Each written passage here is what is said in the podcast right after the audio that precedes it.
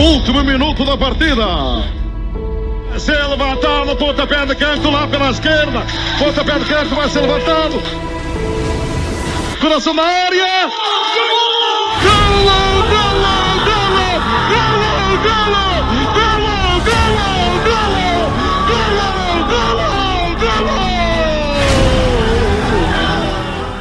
Bom dia, sejam todos muito bem-vindos aqui ao Coração da Área. Neste episódio vamos falar dos três grandes uh, na Liga dos Campeões. O Sporting defrontou o Tottenham, o Porto, o Clube de Bruges e o Benfica foi a casa das Juventus. E para falar destes três jogos grandes, também dos três grandes, tem aqui comigo Francisco Carvalho, jornalista do 00, foi enviado especial uh, do 00 a Turim uh, para acompanhar as Juventus contra o Benfica. E Francisco, para começar já, a ter uma pergunta para ti. Qual é o sítio deste pequeno que mais ansiava estar? Se era aqui no coração da área ou se era em Turim? Ui, imagina, tendo em conta que o coração da área existe há, há um quê? Dois meses ou três? Uh, um mês, se calhar até. Surge, surge em desvantagem, mas assim como disseram, vais a Turim. Ah, mas há o coração da área, fiquei muito dividido, admito. É, não. são dois sítios muito apetecíveis. Sendo sério, que senão as pessoas pensam que eu, que eu só estou aqui a dizer porcaria, uh, admito desde já que eu era, eu era grande fã das Juventus desde muito novo, porque cresci, ou melhor, quando comecei a ligar mais ao futebol foi quando foi perto da altura em que as Juventus desce, por causa daquelas questões da, da corrupção e uhum. fiquei muito apaixonado pela questão de jogadores como o Del Piero, como o, como o Buffon. Uh, havia um médio que eu gostava muito que era o Carne. É, não, epá, não, não vou estar aqui a, a sim, bater sim, sim. Na, na, no nome dele, não me lembro bem, mas eu gostava muito dele. Ele tinha um rabo de cavalo era, e o nome começava por si, eu depois, depois hei de pesquisar isso, mas que gostava muito deles, ainda por cima eu jogava pés na altura. Uh, e, e ficou-me ficou essa panca com, com, o tempo.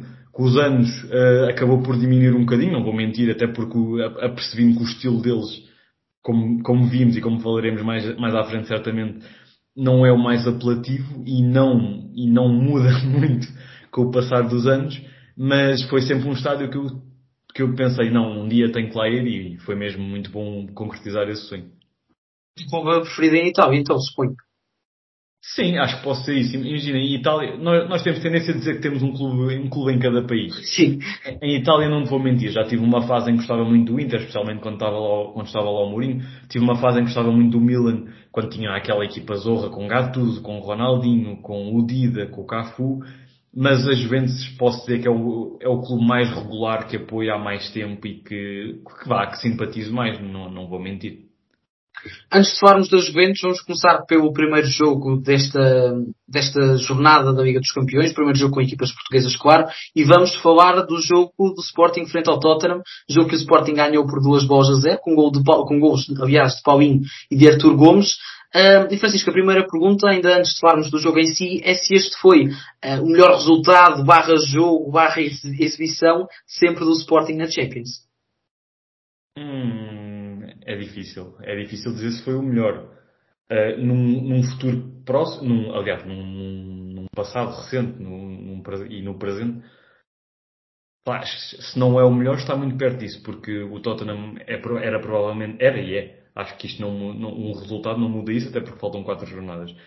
É muito provavelmente a equipa favorita a terminar em primeiro lugar, não só pelas questões financeiras, porque falamos de uma equipa com um orçamento superior a, a, aos, aos outros três adversários, com jogadores como o Kane, como o Son, que acaba de gastar eh, o que se foram 70 milhões no Richarlison, uh, com, um treinador, com um treinador também que é de destacar, não só pelo currículo, como pela forma como ele consegue pôr qualquer equipa a jogar de forma, daquela forma aguerrida e, a, e apelativa, não é só uma equipa para, para a porrada, como se costuma dizer.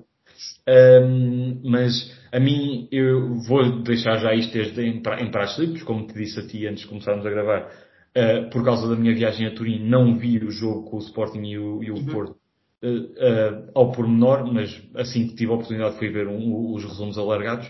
E o que me surpreendeu foi mesmo um, a maturidade do, do, Sporting, principalmente a nível, de, a nível tático e ao nível organizacional, porque, por exemplo, ao nível da profundidade, a equipa foi exímia. Uh, até surgiram uns vídeos engraçados nas redes sociais da forma como a equipa estava uh, sempre a subir e a descer em bloco no exato momento. Há ali um trabalho espetacular por parte de, do Ruben Amorim e da sua equipa técnica. Uh, tanto que o gol do Richarlison ainda na primeira, na primeira sim, sim. parte é anulado precisamente graças ao bom trabalho que há ali. É claro que o Richarlison Uh, dando o devido mérito, mas também uh, focando num, num, ponto importante, o Richardson demorou ali a perceber o tal movimento, mas a verdade é que, por exemplo, o Son, que era o jogador que estava, estava a poucos metros do Richardson, percebeu, voltou para trás e mesmo assim, uh, pela repetição, parece-me que está ligeiramente adiantado. Por isso, se o passo do Kane, se não, se não estou em, em erro, sai para o Son em vez do Richardson, continuava a ser fora de jogo. Posso estar, não quero estar aqui a dar certezas, porque posso estar enganado, não sou, não sou VAR, uh, mas parece, isso é o exemplo perfeito da, da, da, boa organização e da forma como o plano do, da equipa do, do Sporting estava bem tra, traçado para este jogo. E depois, ofensivamente, é, é impossível não falar do Marcos Edwards, que está cada vez mais uh, era, era sempre, era sempre um, um matchup engraçado porque o Marcos Edwards era a tal questão da velha equipa e a velha equipa que não o tratou muito bem pela forma como o dispensou, embora isso seja uma coisa que cada vez mais acontece no, no futebol. Uh, o Marcos Edwards foi, foi espetacular e está cada vez a, a, a, provar mais que foi um bom investimento. E depois estou, foi, foi giro, desde já, ser, ser o Paulinho e o Arthur Gomes a marcar. Porquê? Porque falamos numa altura em que o trio ofensivo do Sporting, com o Pote, com o Trincão e com o Edwards, funciona às mil maravilhas, aquela questão da mobilidade das, das permutas posicionais que eles estão sempre a aplicar tem dado muito à equipa, tem tornado muito difícil a missão das defesas contrárias e, no entanto, acabam por ser os seus concorrentes diretos que resolvem o jogo. É, é uma daquelas dores de cabeça que qualquer treinador gosta de ter. Uh, o Ruben Amorim uh, já disse recentemente que, é um, que gosta dessa dor de cabeça porque vai, vai jogar umas vezes um, umas vezes outros, mas isso é aquelas respostas que se dá. A verdade é que. Treinador, exato. A, a, verdade é que durante a semana uma pessoa fica, ok, estes três estão a funcionar muito bem, mas aquele acabou de me decidir um jogo. Será que o devo colocar no banco? E, e nós pensamos nisto enquanto adeptos, imagina um treinador que, que recebe para estar a pensar nessas questões. Uh, estou curioso para ver o que é que vai acontecer agora, até porque o Sporting, uh, focando no jogo, que é o mais importante na, nesta nossa discussão, uh, o Sporting deu um passo gigante na, nas suas ambições para a, para a, Liga dos Campeões. É, é, o líder, é o líder do grupo, não é? Não, não estou aqui sim, a, sim, sim. a dizer mal. Com 6 pontos. E acaba por ganhar 6 pontos em dois dos jogos que se calhar menos se esperava, entre muitas aspas, porque uh, o grupo era, era sempre muito equilibrado e tudo podia acontecer, mas se calhar eram dois, dois dos jogos mais difíceis que tinha nesta, nesta ronda de seis jogos que tem pela frente. Um na Alemanha, que é sempre muito complicado, embora o Frankfurt não esteja, na minha opinião, ao mesmo nível da época passada. E depois o Tottenham, que, como referi, era, era o favorito do grupo. Uh, acho que posso dizer que continua a ser, embora com uma menor percentagem, por assim dizer. Uh, e fiquei feliz porque eu, lá está, eu quero é que os portugueses avancem e era ótimo ter os três portugueses na próxima fase, embora uma delas esteja numa missão neste momento mais difícil que as outras. Já lá vamos ao, ao Futebol Clube do Porto. E só mesmo apontamento em relação àquilo que disseste sobre o Inês fora de jogo. Curiosamente, creio que antes, há um lance muito semelhante em que o próprio Richarlison é uma vez mais apanhado em fora de jogo. Portanto, não foi também acaso. Foi mesmo, uh, como disseste bem, muito trabalho ali de Ruben Amorim naquela linha defensiva e não só na linha defensiva, em toda a equipa, um, ehm, que todos, todos estiveram a um nível um, ehm, exemplar. Francisco, um, ehm, Gostava de perguntar também se achas que o Tottenham não estava à espera de um Sporting uh, a entrar e a jogar olhos nos olhos frente a esta equipa inglesa. Achas que, não quero dizer uh, que subestimou o adversário, mas poderia estar à espera de outra abordagem ao jogo por parte dos Leões? Sim, acho que sim, acho que sim. E o Tottenham, eh, na minha opinião, é uma equipa é, é muito inconstante. É uma equipa, e prova disso é que apesar dos intervenientes que tem e do treinador que tem, os títulos é uma coisa escassa. Tudo bem, estou em Inglaterra, é, um, é uma, a liga mais competitiva do mundo, pode-se dizer a melhor liga do mundo, mas a verdade é que os títulos, nem que sejam as taças, aquilo há, há uma grande rotação, por assim dizer, dos vencedores. E um próprio Chelsea, que não é campeão há, há 3, 4 anos, não, não quero estar aqui a... Se calhar até é mais, não sei. Se calhar até é mais, não, não, não quero estar a dizer mal. Mas pronto, o próprio Chelsea ganhou recentemente a Liga dos Campeões, o que prova que as equipas inglesas têm argumentos para ganhar qualquer competição, embora a Premier League recentemente seja claramente uma luta entre City e Liverpool. Mas o, Tottenham parece que é um pouco aquela equipa que é capaz do melhor e do pior. e provou, entre, entre muitas aspas, isso neste jogo. Porquê? Porque uh, no papel aquele ataque deveria ter sido uma, uma dor de cabeça autêntica para, para o Sporting. Repito, muito mérito para o Sporting e para a, para a sua organização, mas era quase que obrigação o Tottenham, no mínimo dos mínimos, sair de Alvalade com um gol. Até porque o Sporting, uh, embora lá está tenha estado muito bem neste jogo, já demonstrou esta época muitas fragilidades uh, em certos momentos. Houve o jogo com o Chaves, houve o jogo com o Porto, mas não foi só isso. Mesmo nas vitórias houve algumas em que não, não foi exímio. Como é normal, não, nenhuma equipa está a 90 minutos perfeita. Uh, não sei se foi uma, uma abordagem ingênua, talvez, mas, mas pelo menos uh, é isso. Pedia-se mais e, pela, e pedia-se uma intensidade diferente. Principalmente, eu acho que o meio campo do Tottenham deixa a mim, pessoalmente, deixa-me sempre um pouco a desejar. Acho que há uma discrepância de, ao nível qualitativo do que eles têm nos setores. O guarda-redes, o sou um fã autêntico dele. É daqueles guarda-redes que é capaz de jogar agora mais dois ou três anos assim a este nível e vai ser o guarda-redes da seleção francesa, embora nesse caso haja amanhã do, do Milan a surgir. na defesa também há ali uma, uma grande oscilação. Eu pessoalmente não sou grande fã dos centrais, mas é, isso é gosto pessoal. Gosto do Emerson, por exemplo. Uh, e depois o ataque, o ataque é de luz e o meio campo sinto que falta ali. Eles ainda por cima emprestaram o Ndombele e o Los Celso, que eram os médios de ligação e criativos que se calhar faziam muito fal muita falta.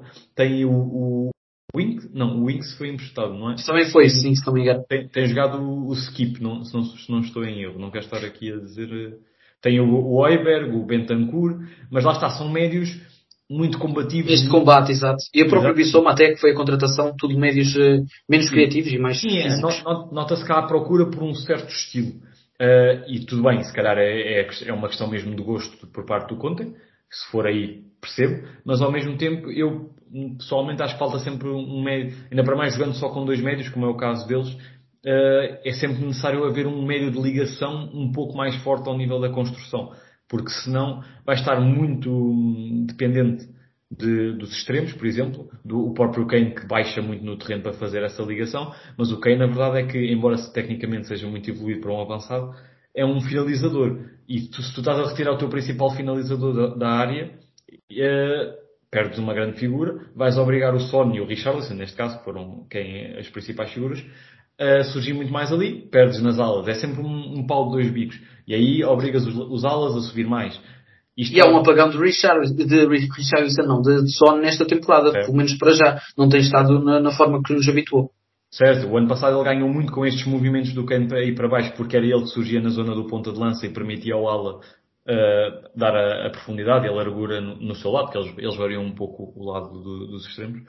E agora, como basta esse tal apagão que estás a dizer, e a equipa perde muito ofensivamente. Se a equipa perde ofensivamente, na minha opinião, claro, se calhar é, era melhor o Kane, não, não digo, obviamente, ficar lá fixo à mama, como costumamos dizer na gíria, uh, só para encostar, porque ele ganha muito em, em fazer os tais movimentos a ajudar o meio campo, mas se calhar não ser sempre a vir atrás, sempre a vir atrás, ser mais, oscilar entre fixar-me aqui e permitir que seja outro jogador a fazer essa ligação, ou ser eu a fazer essa ligação.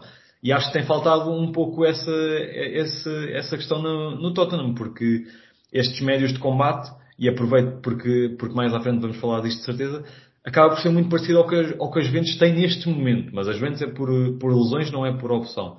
É que sim, falta, sim. falta claramente esse, esses criativos uh, de, para fazer a ligação, para, para construir a equipa, para dar uma, um, um, outro nível uh, à equipa ao nível da construção, faça a redundância.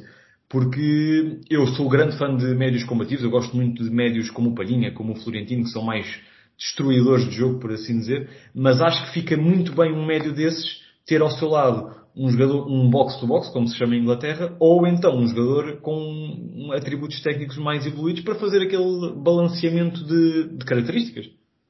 Sim, sim, sem dúvida. E, e uh, Francisco, gostava de pegar agora numa questão que tu já foste levantando o véu uh, na tua intervenção anterior, que é a questão da frente de ataque do Sporting. Uh, Trincão está também cada vez melhor. Edwards é, é a reencarnação de Messi. Uh, depois Pote é, é, sempre, é sempre o Pote, o Pote que já nos habituou, uh, quer a assistir, quer a marcar. E Paulinho e Arthur entraram e marcaram, e no caso Paulinho até assistiu. Pergunto se fosse Ruben Amorim e no próximo jogo grande, que frente de ataque é que utilizarias? Próximo jogo grande, o que é que consideras um jogo grande? Por exemplo, um derby ou mais um jogo de Champions. Claro que depende de cada adversário, mas em princípio. É, é, isso, imagina. Depende muito de cada adversário. Isto é, é tal típica resposta que demos há bocadinho. Por exemplo, o próximo jogo do Sporting é com o Boa Vista, que eu fui, fui ver agora aqui as notas. É um jogo complicado porque é no Bessa e o Boa Vista está, está a ter um bom, um bom arranque Mas se calhar no Bessa, se calhar mantinha este trio móvel pelas características da equipa. No jogo grande, como referiste, se calhar o próximo é, em Marselha, que ainda por cima Marselha é sempre um ambiente. Ouvi dizer que pode ser à porta fechada o jogo, não sei como é que está essa questão, porque acho que houve uns desacatos quaisquer uh, no último jogo de Marselha. Ah, é, é típico, não é? O Marselha é quase que habitual, sim. Uh, é difícil, é difícil porque uh, eu pessoalmente, eu, eu enquanto treinador de futebol manager, que, que é, o, é, o, é o meu nível de treinador, gosto muito de implementar a rotação. Uh, não sou daqueles treinadores que gosta muito de apostar sempre no mesmo. Não sou, aliás, não sou treinador, mas não gosto muito de treinadores que insistem demasiado no, na mesma equipa, embora. Isso é uma dica para Roger Schmidt, se calhar. Não, não, não porque no, no, eu percebo a justificação do Roger neste momento, mas se bem que, e, e já comentei isto na nossa relação do 0-0, uh, penso que ele já ele deve, não deveria insistir tanto nesta fase em em que a, a, a carga a carga de jogos e do calendário é tão pesada agora. Mas ele também justificou com o facto de agora vai ter a pausa das seleções, agora é a altura para esses jogadores descansarem e depois quando o calendário voltar a apertar, volta a... Portanto, eu, eu percebo essa insistência em certos momentos, mas normalmente prefiro um treinador, porque também depende, depende muito da, da, profundidade do plantel. Por exemplo, olhamos para o Porto e eu neste momento não vejo o Porto com capacidade para fazer essa rotação com qualidade o Sporting vejo com essa capacidade na frente de ataque, é o, o tema que estamos a falar agora. O uhum. Benfica vejo com essa capacidade em muito, quase todas as, posições de uma forma geral. Uh, respondendo à tua questão do Sporting e da frente de ataque, uh, é, é, é, eu, eu, eu, eu respondo com uma pergunta é, ok, o Arthur Gomes claramente acho que parte em desvantagem porque é reforço, conhece menos os Parte atrás de Rochinha até, ou, ou achas Sim, é, acho que parte atrás do Rochinha, é, embora tenha sido um investimento forte do, do Sporting, mas a verdade é que chegou há pouco tempo, vem de uma equipa pequena, entre muitas aspas, com o devido respeito ao Estoril, e, e não conhece tão bem estes processos e, e, e não, está, não, não, está, não está tão bem ligado à equipa. Portanto, a grande dúvida era assim, como inserir o Paulinho. Mas neste momento, como, como, é que tu inserias o Paulinho? Quem é que tu tiravas daquela frente de ataque que tem mostrado num nível muito elevado, depois daquele mau arranque de campeonato? Quem é que, tu, quem é que se tira para colocar o Paulinho? É uma, é, foi o que referi, é uma dor de cabeça muito boa para um treinador. Uh, o Paulinho é muito trabalhador, mas não traz o, o, mesmo, a mesma mobilidade e trocas posicionais que o Trincão e o Marcos Herdas e o Pote podem trazer. É um médio que, que traz, consegue vir, um, um médio, um avançado se calhar com as devidas diferenças, obviamente parecido ao Kane ao nível do que traz à equipa, que é bem muito atrás para, para fazer aquela, aquela ligação e ajudar e criar um pouco de baralhação, por assim dizer, na, na defesa contrária, mas não é, não é tão forte quando cai nas linhas e, e, e, isso influencia, por exemplo, o que o Pote faz. Quando o Pote está em campo com o Paulinho, o Pote é capaz de estar mais, mais na frente de ataque com, e com missões diferentes. Sinalização sem o Paulinho. O Pote é obrigado a vir mais atrás e ser ele a fazer a tal ligação que o Paulinho era, era, era o jogador que fazia. É, é muito difícil, é muito difícil escolher. É, é, é, é, daqueles casos em que eu acho que só decidia consoante a semana de trabalhos e consoante a, a equipa à, à, frente. Com o Marselha, e isto falta algum tempo, não é? Ainda para mais porque temos pausa de seleções pelo meio, uh, talvez mantesse, uh, fosse capaz de manter uh, uh, o trio móvel, pela, pelas características do Marcelo, que tem demonstrado algumas fragilidades ao nível posicional da defesa dos poucos jogos que vi da Liga, não vou, não, não vou mentir, não, não, não ando a assistir aos jogos do Marcelo todas as semanas. Uh, mas, mas, lá está, no Bessa talvez também fosse, apertasse nisso. Uh, mas depois tem um Gil Vicente, que se calhar é uma equipa um pouco melhor organizada, talvez já fosse o Paulinho para trazer aquelas trocas posicionais entre médio, médio e avançado. É, é, é bom. O Ruben Amorim, tens que o convidar para, para ele te explicar como, é que, como, é que, como é que se faz uma, uma decisão dessas todas as semanas. De facto, não é fácil. E só para fecharmos este Sporting Tottenham, Francisco, um, gostava, gostava de perguntar se neste momento o Sporting é um dos dois favoritos, diria eu, a passar o grupo. Achas que ainda se mantém tudo a zeros neste momento? A zeros no sentido de, de ainda estar tudo em aberto. De favoritos, de candidatos, exato. Não, acho que neste momento já, já se pode, com dois jogos disputados de seis, pode-se claramente começar a, a, mudar as, as odds de, de, de favoritismo. Uh, no caso do Sporting, neste momento é um dos dois favoritos, na minha opinião, até porque o Marselha eu esperava um pouco melhor deles neste arranque, tem, tem zero pontos. O Sporting já ganhou ao Frankfurt, ainda vai receber o Frankfurt. Na teoria, no papel, é claro que isto, cada jogo é um jogo, usando o chavão dos treinadores, mas na teoria tem a obrigação de voltar a fazê-lo em Alvalade. Ainda vai a Marselha, que é sempre uma locação difícil, como dissemos, mas também vai receber o Marselha. Também é um daqueles jogos em que tem a obrigação de não perder no, no mínimo. Uh, vai a Londres, aí sim é um jogo mais complicado, mas vamos fazer aqui contas assim muito por alto. Tendo a tal obrigação, na minha opinião, de ganhar ao Frankfurt, chega aos 9 pontos. Tendo a obrigação de não perder com o Marselha, chega pelo menos aos 10, em, em, em Alvalade, chega pelo menos aos 10 pontos. Normalmente 10 pontos é mais que, é mais que suficiente para conseguir. Até para mais, porque ganhando ao Frankfurt, é, o Frankfurt fica ainda mais longe. Eh, não perdendo com o Marselha, o Marselha não se aproxima o suficiente. Neste momento, acho que está numa posição muito boa para isso. Seria preciso um descalabro autêntico, como por exemplo quatro derrotas ou três derrotas e um empate para não o conseguir. Mas tendo em conta a evolução muito boa eh, que tem mostrado desde aquele arranque menos positivo de temporada para agora, acho que não só o, acho que tem tudo para o conseguir, como tem a obrigação de o conseguir e o clube precisa dessa alavanca económica e competitiva, porque a verdade é que o Ruben infarta-se de dizer isso e, e, eu percebo porquê, porque são com, é com estes jogos de maior exigência e na próxima fase certamente passem em primeiro ou passem em segundo vão ter um adversário exigente. Uh, é com esse tipo de jogos que estes jogadores evoluem, se mostram e é assim que surgem as vendas, é assim que surgem o, surge o poder económico para fazer compras um pouco mais elevadas e o Ruben Amorim certamente não, não, não se queixaria de uma, uma comprinha agora no, no inverno. Vamos ver se é um, se é um avançado, ele que diz que ainda não encontrou não, o seu não, avançado vai, preferido. Vai ser, mais, vai ser mais um extremo, vais ver. Provavelmente. Que venha do extremo, assim. Uh, mas Francisco, uh, é engraçado também ver que o Sporting, por exemplo, só mesmo para, para fechar e já vamos passar ao Futebol do Porto, o Sporting uh, no ano passado, por esta altura, tinha zero pontos também em dois jogos. E mesmo assim conseguiu passar o grupo. Agora é um Sporting claro diferente. Não estou a dizer que vai acontecer o contrário, que o Sporting vai ficar atrás, como é lógico, mas, mas não deixa de ser interessante ver esta diferença, se calhar até mesmo no nível da experiência da equipa, isto é um, o ponto mais, mais objetivo, é o ponto onde vemos melhor que o Sporting está muito mais experiente nestas andanças com o Ruben Amorim. E, tu, e, uh, Francisco, no, força, força. No papel, no papel, se me permites, com um plantel, claro. uh, entre muitas aspas, digo desde já, pior, porque perde o Palhinha, perde o Matheus e, e, não, não descurando o Morita e o, o Garte são, na minha opinião, um downgrade neste momento em relação ao make-up da época passada. Uh, o ataque, pronto, o ataque não, não há, acho que não há nada a dizer. Perde o Sarabia, que era, Exato. É que era, um, um, era quase que a estrela da equipa. Se calhar mesmo, acho que pode-se dizer, se calhar era a estrela da equipa. Embora o treinador goste de dizer que a estrela é a equipa, no, no geral. Mas a equipa, no papel, acho que está pior. Mas a verdade é que em certos momentos nota-se, não, não vamos ser mentirosos, não vamos estar aqui a dizer que é o mesmo Sporting mas não é uma diferença abismal e, e, lá está, consegue estes jogos de grande qualidade, quase perfeitos por assim dizer, contra um adversário de Premier League habituado a, a lutar com Cities, com Liverpool, Liverpool com Liverpool, com, com o Manchester United, com, com os grandes de Inglaterra, que são dos maiores clubes do mundo.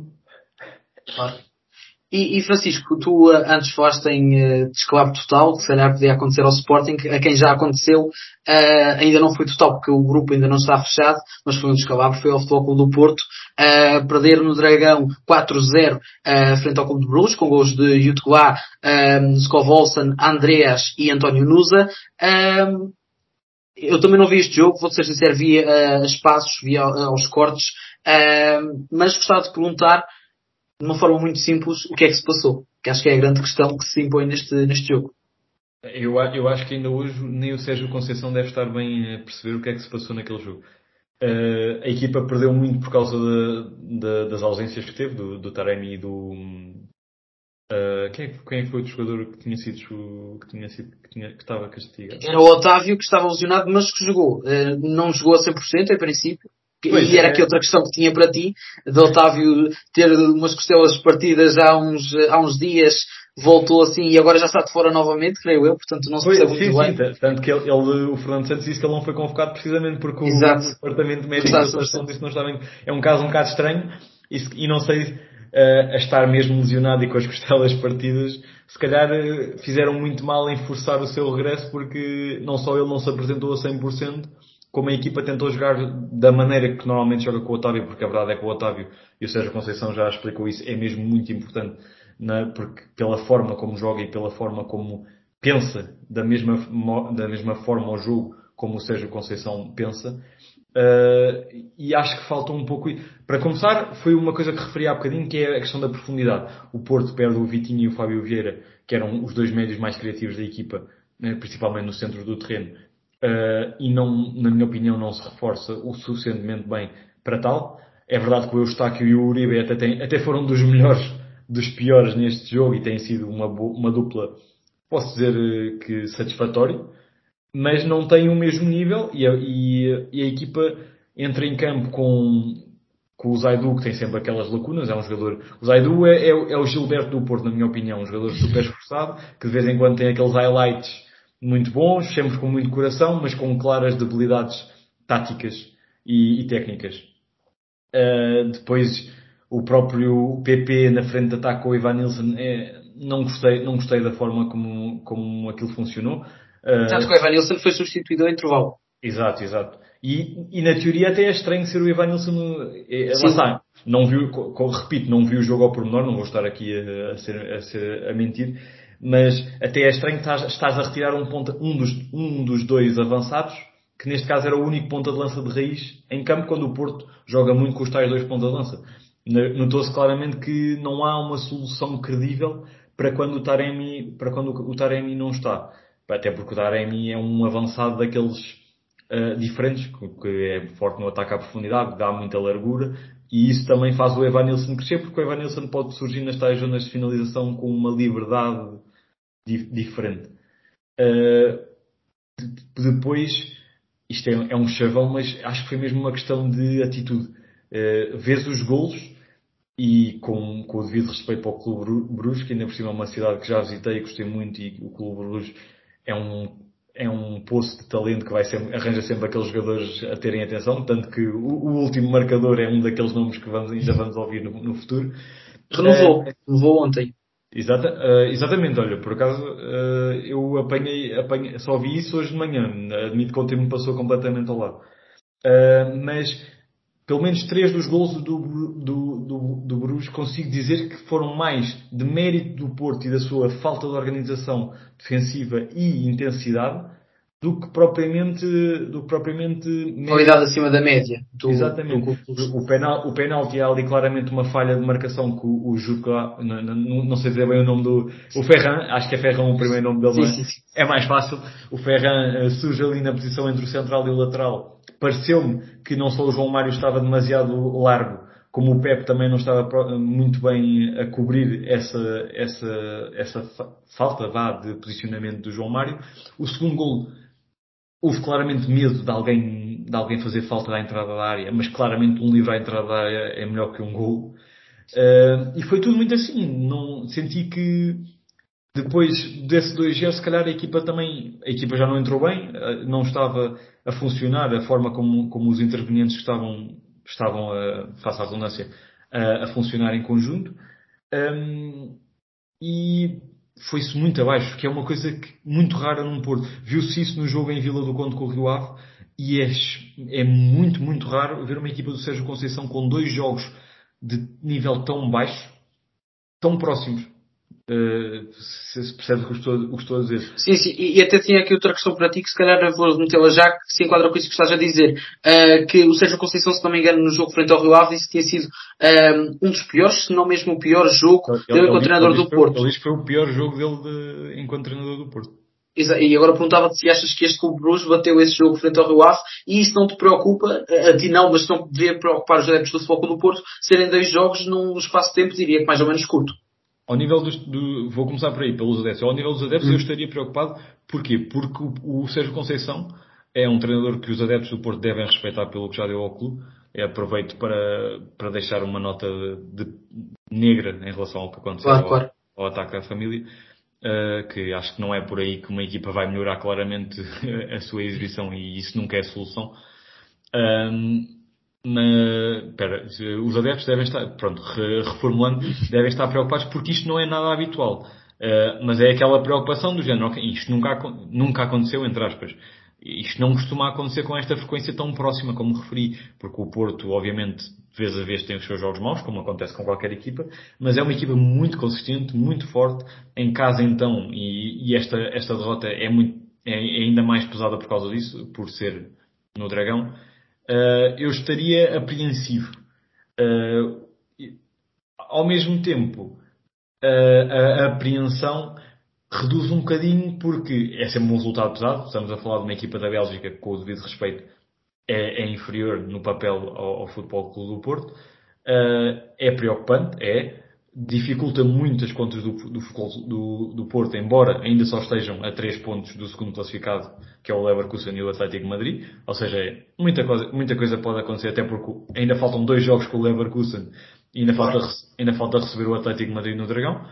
Uh, mas por outro lado é isso, é perceber que a equipa não estava com a, a 200%, não tinha o Taremi, não tinha o Otávio uh, no seu melhor depois, mas depois é, é, um pau de dois, dois bicos, porque, uh, ok, a equipa não estava a 200%, tudo bem, mas isso quer dizer que houve um mau planeamento e não há, não há opções uh, suficientemente boas para as substituir, que também é preocupante, daí eu percebo, percebo e concordo que podem estar preocupados, mas isso é uma preocupação que os adeptos do Porto do que vi já têm desde o início, desde o final do mercado, que sentiram que não, que não houve a devida. Notaram, sim. Exato, não houve o devido planeamento. Eh, foram buscar o Verón, que é claramente um, um, talento, mas não era exatamente o que a equipa estava a precisar. É, é um investimento. Nem é para já, em princípio. Nem é para já, que também há isso. E o Sérgio Conceição provou, principalmente no ano passado, que é, claro, que é capaz de potenciar jovens, potenciou o Diogo Costa, potenciou o Vitinha, potenciou o Fábio Vieira, tanto que já renderam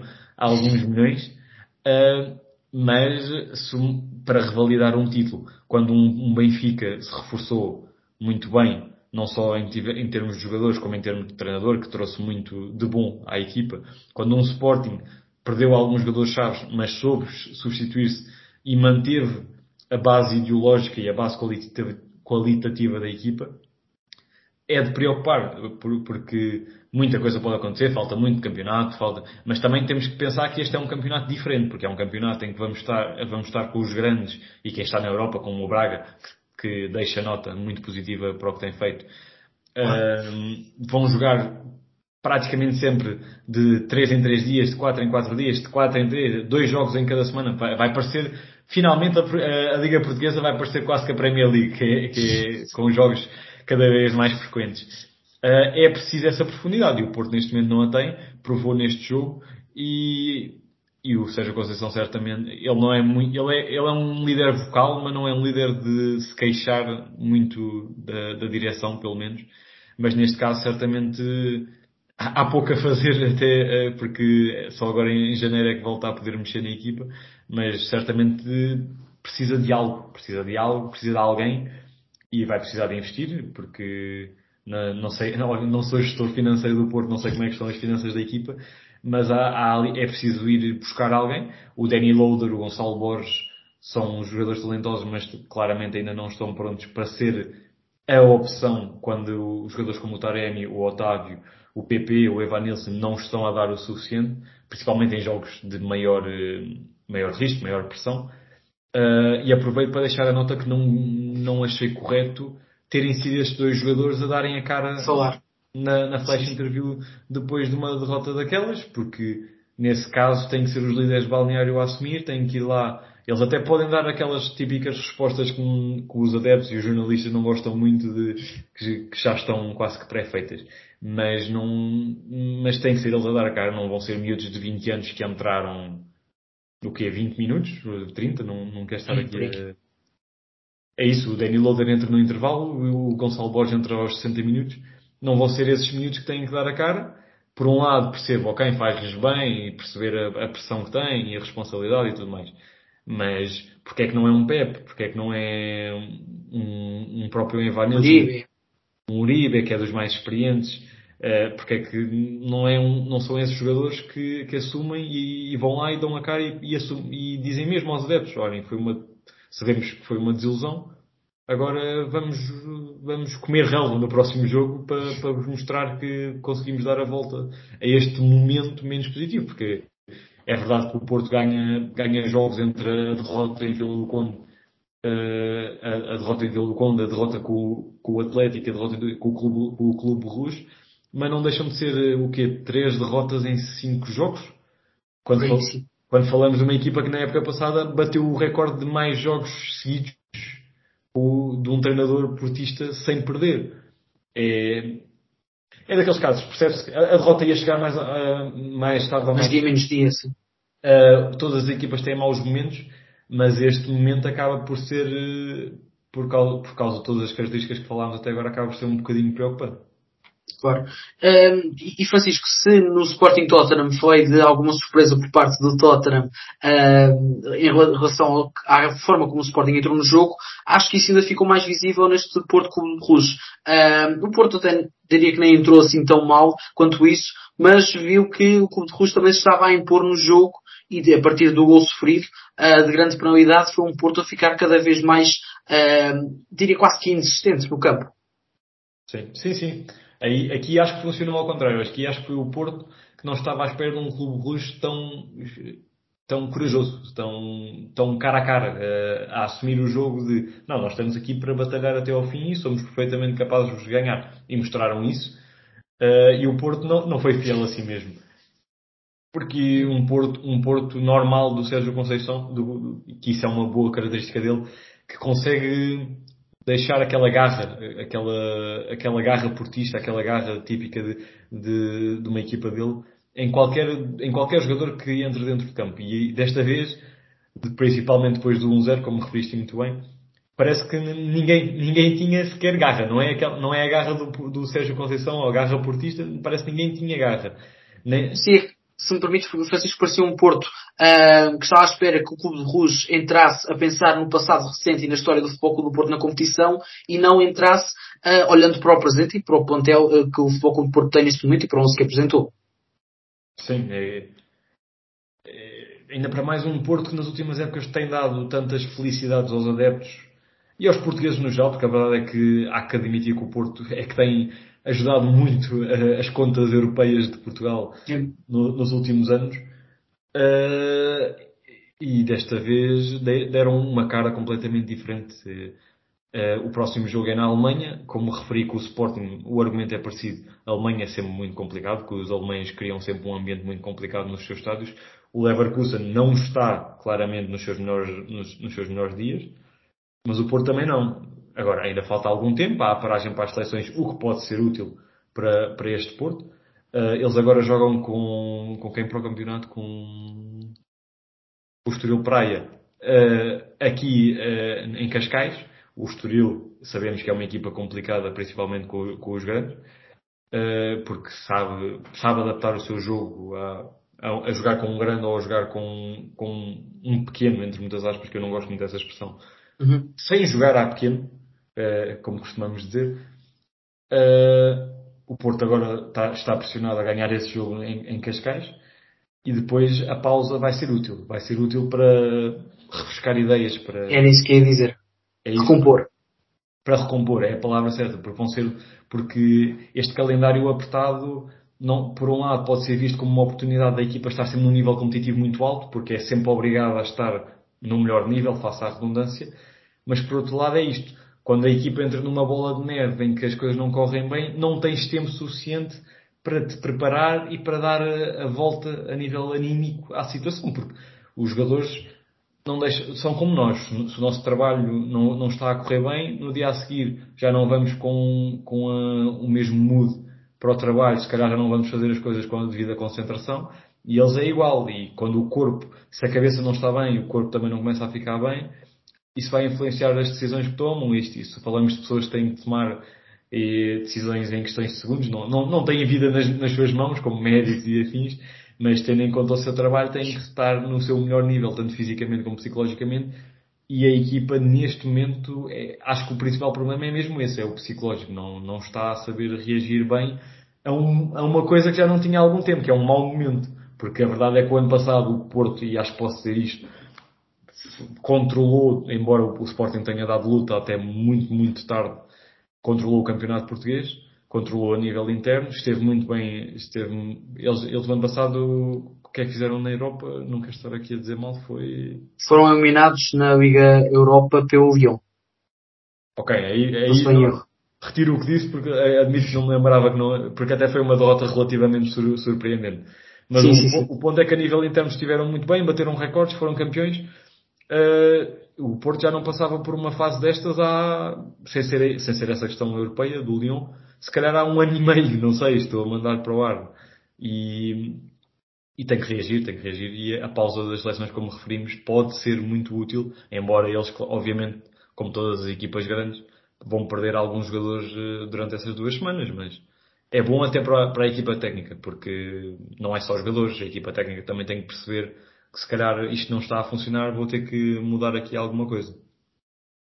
E, e, outra equipa que também vai aproveitar esta paragem para as seleções vai ser o Benfica, uh, até na questão que já tocaste anteriormente, para fazer descansar uh, estes jogadores que têm jogado muitos jogos. E passamos agora para os Juventus uh, Benfica. O jogo terminou um do... Ah, antes de passar para os Juventus Benfica, só queria fazer aqui uma correção no Porto Clube de Bruges. Eu tinha aqui as minhas notas e de facto é o que dá a ter mal a letra, que disse que os marcadores do gol foram Jutgla, uh, Skovolsen, Andrés e António Nusa. Não foram, porque Skovolsen é o Andrés.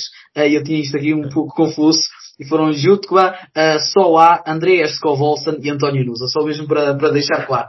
Agora mesmo para, para o Benfica que defrontou os Juventus em Itália, Milic marcou primeiro para os italianos, mas depois para as águias João Maio e David Neres trataram de uh, dar a remontada. Francisco, como é que estava a Itália, os adeptos do Benfica sei que se apresentaram em grande número, os adeptos italianos nem, nem por isso, que o estádio, pouco se vê nas, nas transmissões televisivas, havia ali partes em que não estava completamente cheio, mas acredito que para os benfiquistas, que é o que, que nos interessa aqui neste programa, tenha sido uh, um, dois dias fantásticos.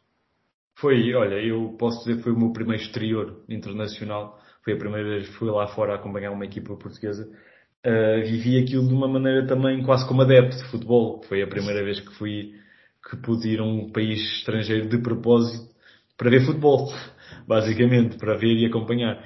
Eu no dia, no dia do jogo, uh, entrevistei um adepto benfiquista que foi de propósito da Suécia uh, para ver aquele jogo. Já tinha ido de propósito também à Dinamarca com, para a eliminatória com o Michelin, já tinha ido à Polónia para a eliminatória com o Dinamo Kiev. Que Isso é que é amor ao clube. Uh, diz? Isso é é amor ao clube. Sim, sim. E, e que vem de várias vezes a Portugal de propósito de ver jogos. E achei que era uma história engraçada de contar aos adeptos em geral, não só benfiquistas, mas como aos adeptos em geral. E depois aproveitei para acompanhar o dia de, dos, de várias centenas de adeptos do Benfica uh, até ao estádio. Depois, obviamente, separei-me. Eles foram para a sua parte, eu fui para a minha. Mas foi, foi curioso porque senti uma energia mesmo de, diferente do que se sente num jogo do Benfica, do Sporting, do Porto, de quem seja, quando é no Estádio da Luz, Alvalade, Dragão. Uh, porque, e ele explicou-me o porquê, porque há muita gente que vai ali, que vem de fora, vem da Suíça, vem de, de, da Colar, vem de Vila do Conde, vem da Lousada, vem de Faro, e que se calhar acaba por ir quase que a mais jogos no exterior do que propriamente em Portugal, porque, porque acontece, é, é, é diferente pegar um carro e fazer 300 ou 400 quilómetros para, para ir a um jogo de Faro para a Faro ou a, ou a Lisboa, ou pensar, olha, vou conhecer um país novo e jogar, vejo um jogo contra uma Juventus, contra um Paris Saint-Germain, contra quem quer que seja. É acessível. Sim, é, é mais acessível, é isso, acho que é isso. E ele explicou-me que sentem mais e de, de tal forma que nós, e nós vemos isso, quando vemos estes mil, mil, dois mil adeptos, no caso do Benfica foram mil quinhentos e qualquer coisa, que estiveram presentes na, na Allianz, no Allianz Stadium, uh, não se calam um segundo. Porque eles sentem, ok, eu vim aqui de propósito a um país e tenho que, tenho que cantar do início ao fim. Uh, comentaste a questão dos adeptos a Juventus, eu quero deixar a nota, estavam 35 mil mais ou menos adeptos no estádio, o estádio dá para 41 mil, é um estádio relativamente pequeno em termos de capacidade, principalmente tendo em conta a, a, dimensão, das Juventus. A claro. dimensão das Juventus. Uh, mas uh, quero deixar uma boa nota com os adeptos das Juventus, principalmente a zona das claques, que eles são um pouco como o Sporting, a claque está na zona, na zona atrás da, da, uhum. da baliza toda espalhada. Deram, deram um grande espetáculo, não só, obviamente, a ganhar é mais fácil, porque estás tá sempre com um claro. animicamente diferente, mas tiveram, deram algum espetáculo. O espetáculo antes do jogo também foi muito bom, ao nível de luzes, ao nível de música, gostei, apreciei bastante a forma como fui, fui, e acho que os adeptos do Benfica, pelo que tive a oportunidade de falar com eles, fomos recebidos de forma geral, eu enquanto jornalista e eles enquanto adeptos. Uh, tive a oportunidade de falar, uh, aproveito para, para, para, para marmar aqui um bocadinho, entre aspas. Força, força, o palco é teu. Tive, tive a oportunidade de conhecer o Cláudio Marquise, o, o Sidorf e o Júlio César, o antigo guarda-redes do Benfica. Foi, eu, embora um pouco envergonhado, foram mesmo aqueles dois, dois dedos de conversa super rápidos, mas foi uma proximidade que não se vê habitualmente cá, uh, na minha opinião.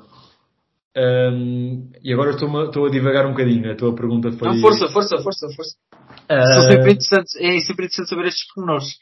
Sim, e foi a forma, muita organização, muita segurança, mas não segurança ao ponto de estarmos quase com medo que vamos levar como bastão da polícia logo a seguir. Tanto que a polícia, havia uma forte carga policial a controlar os adeptos, como é habitual nos adeptos uh, forasteiros, seja, sejam jogos assim internacionais como um Porto Benfica, um Benfica Sporting, o que seja, uh, mas sem, na minha opinião e na minha ótica, que não estive, eu basicamente acompanhei-os nos autocarros, fiz uma reportagem uh, sobre isso do dia a dia, podem ver depois na 00, aproveito para fazer aqui a. Claro, claro, claro, faz bem. Uh, uh, senti que eles chegaram, do, saíram dos autocarros e havia muita, como repito, muita carga policial, no sentido de haver muita gente ali para controlar mas não senti que estavam ali prontos logo para dar bastonadas e para estar logo com os, os escudos, por assim dizer, que eu não sei o nome técnico daquilo, não, não vou mentir. Senti que havia a procura de tornar a experiência um pouco mais apelativa para todos. Pronto, posso estar enganado, há, há, provavelmente há quem, quem esteja a ouvir isto e tenha mais experiência nesse tipo de jogos do que eu, uh, e outro tipo de experiências pessoais. Um, mas uh, achei que foi um grande espetáculo em tudo. No, antes, como referi, com as luzes, com a, a música, com, embora a música eu tivesse muito alta, senti que estava no Urban ou, no, no Lux. Uh, mas uh, eles tentam mesmo que seja um verdadeiro espetáculo dentro do espetáculo que é um jogo de futebol. Uh, e depois durante o jogo foi, foi um jogo muito interessante, que falaremos certamente agora. Uh, e que os adeptos do Benfica não se calaram. Uh, o jogo acabou e ficaram quase 20 minutos ainda ali a cantar. Eles tinham mesmo que ficar ali à espera para, por questões de segurança, para, para sair toda a gente das Juventus e só depois é que iam eles. Mas eles podiam ficar ali uh, à espera, estiveram sempre a cantar, temos imagens disso no, no, nosso site e tudo. acabaram mesmo a ser aplaudidos por, por adeptos das Juventus pela forma como apoiaram. E as redes sociais, sim.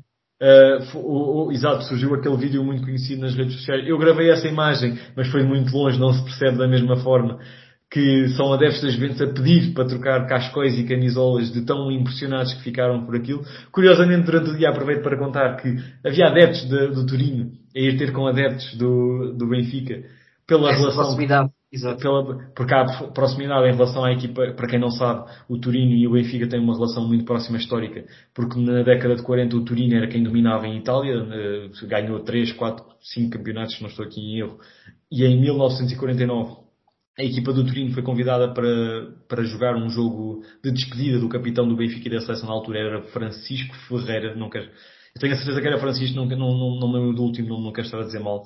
Uh, viajaram para cá, tenho ideia que o Turino vence 4-3. É, é um, foi um jogo com muitos golos, não, se não estou em erro. Uhum. E depois na viagem de volta, já quando estavam a chegar a, a Itália, o avião despenhou-se. uh, embateu na, na colina de Superga, que é em, Tur em Turim, e faleceu toda, toda, toda a comitiva que estava no avião. Então, basicamente, o Benfica foi a última equipa a defrontar o El Grande Toro, que, é, que era como era conhecido. E há essa ligação histórica. Os adeptos do Turim uh, simpatizam com o Benfica por causa disso.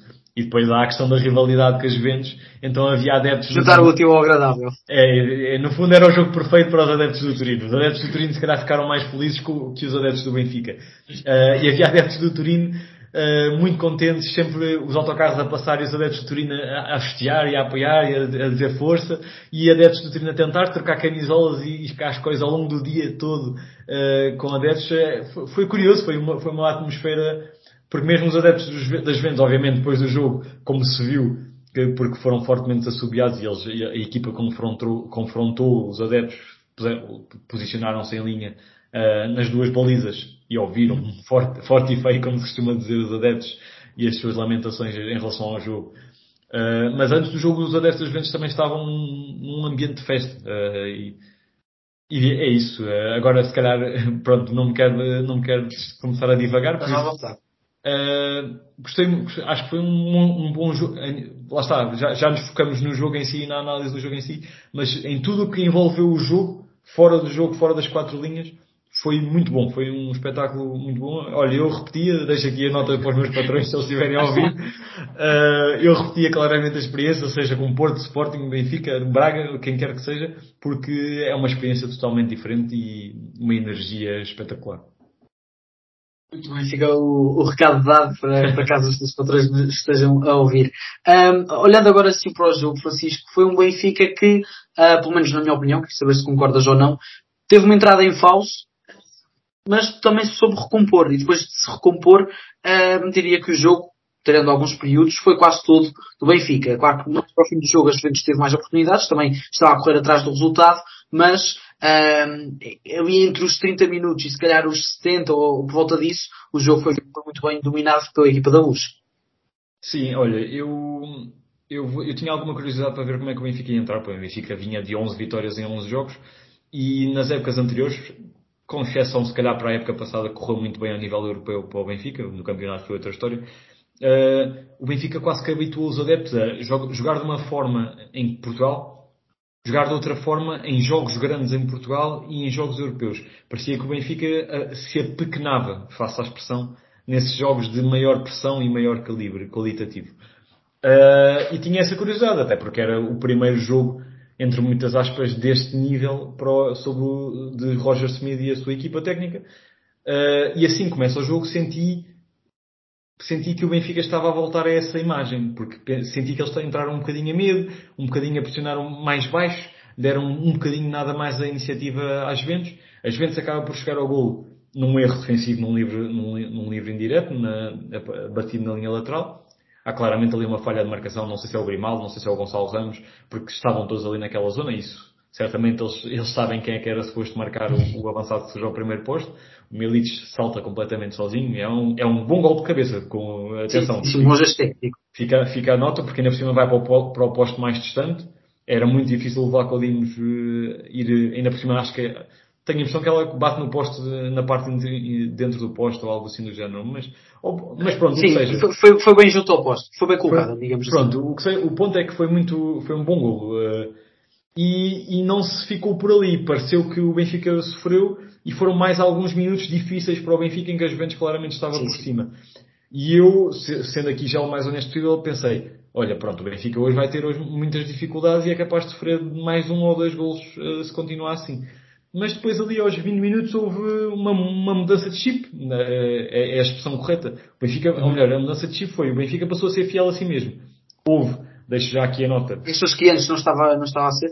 Não, acho honestamente que antes disso não estava a ser fiel a si mesmo, porque não estava a pressionar com a E era o plano de jogo ou achas que foi a circunstância de jogo que assim o ditou? Eu acho, eu acho, que, foi, acho que foi uma mistura. Eu, eu, pela, pelas declarações do, do Roger Smith no final, ele dá a entender que foi uma, uma questão de, do momento do jogo, de, da forma como a Juventus entrou no jogo, mas eu acho honestamente que foi um, um pouco uma mistura de uh, a Juventus entrou bem, que entrou, e nós também não queremos estar aqui a entrar, vou usar esta expressão porque acho que vais perceber. há cavalos a achar que isto é tudo nosso porque, sim, sim, sim, sim. porque a Juventus é muito forte na transição ofensiva uh, rápida uh, e se calhar, ele se calhar pensou se calhar se entramos logo ali a pressionar super alto somos logo comidos de cebolada como se costuma dizer e levamos logo um ou dois gols acabou por sofrer um gol de uma maneira diferente mas acabou por sofrer na mesma e isso levou, isso até fez bem porque eles mudaram o chip Uh, passaram a fazer tal pressão alta habitual de, que, tem, que têm habituado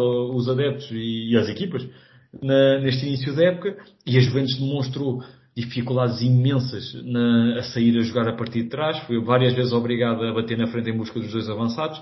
Aí, grande mérito para o Otamendi e para o António Silva, que fizeram um jogo exímio, exímio mesmo, eh, eh, especialmente o António Silva continua a Já vamos falar de António Silva e de Enzo Fernandes. Tinha aqui uma pergunta para, para estes dois jogadores.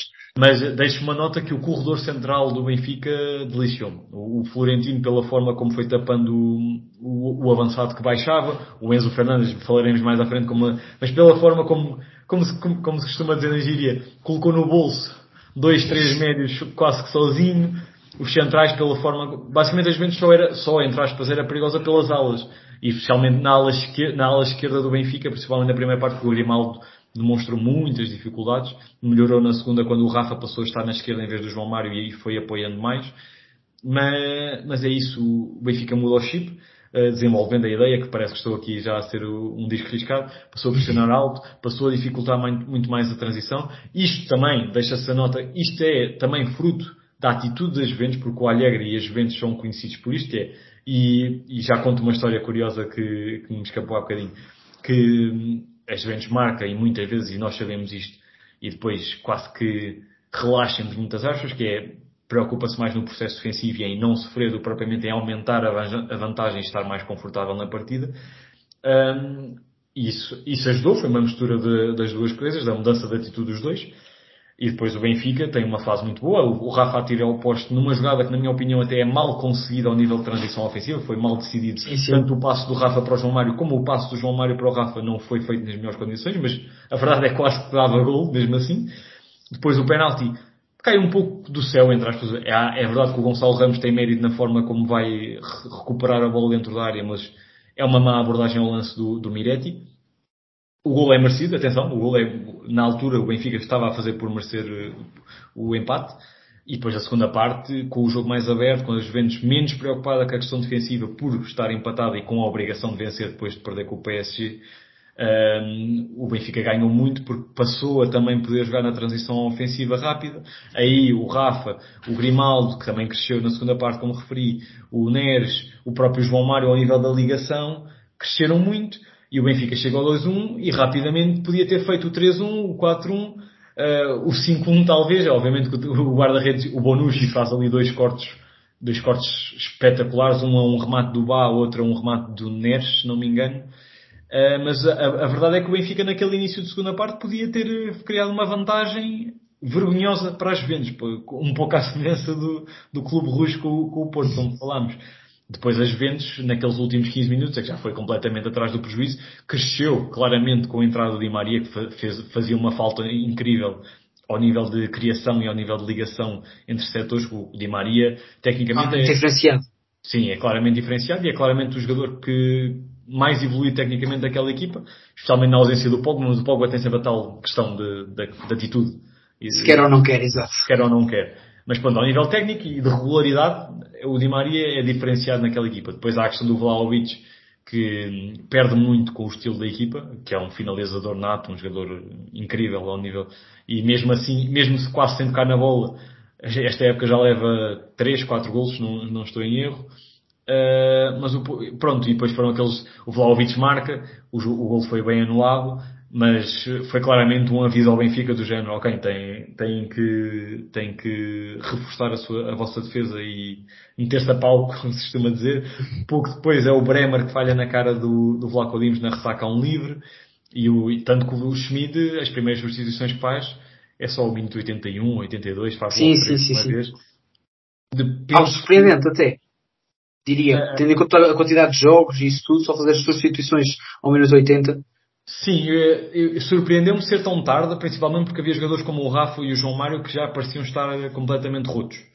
Uh, mas ao mesmo tempo percebo porque é aquela questão de se está a funcionar bem, não quer estar a mexer num jogo tão, tão difícil de, ao nível do adversário e, da e da importância que uma vitória em Turim tinha. Uh, mas concordo contigo que foi um pouco tarde, até porque tendo em conta o quão, o quão balanceada para a frente das Juventus estava, se calhar um, alguém, um Musa, como o Musa, tanto que o Musa está perto do golo mesmo no fim e acaba por ter ali uma tomada de decisão um pouco questionável. Uh, mas um Musa fresco, que é sempre um batalhador, poderia ter feito estragos mais cedo, mas isso é sempre aqueles X do futebol.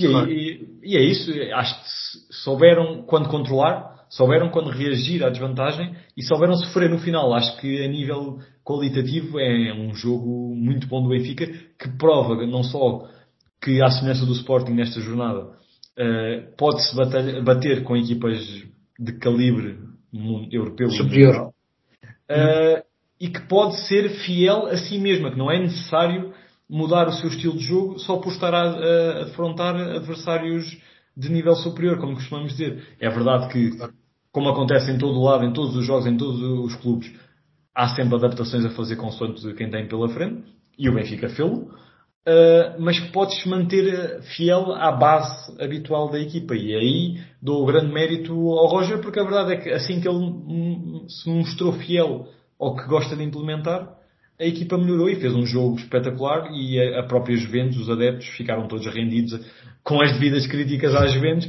mas ficaram rendidos à exibição do Benfica assim, é caso para dizer que assim que Roger Schmidt implementou as rotinas uh, habituais nos jogadores que já estão rotinados a jogar juntos daquela forma, voltou tudo a ser mais, uh, diria mais fácil para o Benfica. Francisco, agora gostava mesmo de falar de, de António Silva e de Enzo Fernandes. Segundo uh, segundo tu e o, e, o, e o, Hugo, supostamente que foram os que deram as notas, como tu me disseste, a, a este jogo, deram a, a, nota mais alta a, a António Silva e a Enzo Fernandes. Um, Pedia-te adjetivos para estes dois jogadores. Devo focar-me neste jogo ou, ou, no geral? Pode, pode ser no geral. Focas-te no, no, que, no que achas mais pertinente. Olha, no geral, no geral eu acho que eles são o futuro. Não, não digo do Benfica porque acho, cada vez acho mais que o Enzo Fernandes vai ficar muito pouco tempo no Benfica. Uh, e prova disso é que já surgem relatos em Inglaterra que o Liverpool e afins estão, estão interessados nele. O Liverpool supostamente quer despachar o Arthur, o Arthur, e está à procura de um médio. Já viste, junta-se útil ao agradável. É verdade. Se bem que há sempre aqueles rumores que o Liverpool está a poupar para, para, para atacar o Bellingham na próxima temporada. Portanto, isso é, mas pronto, isso são assuntos para, outra, para, outra, para, para outras alturas.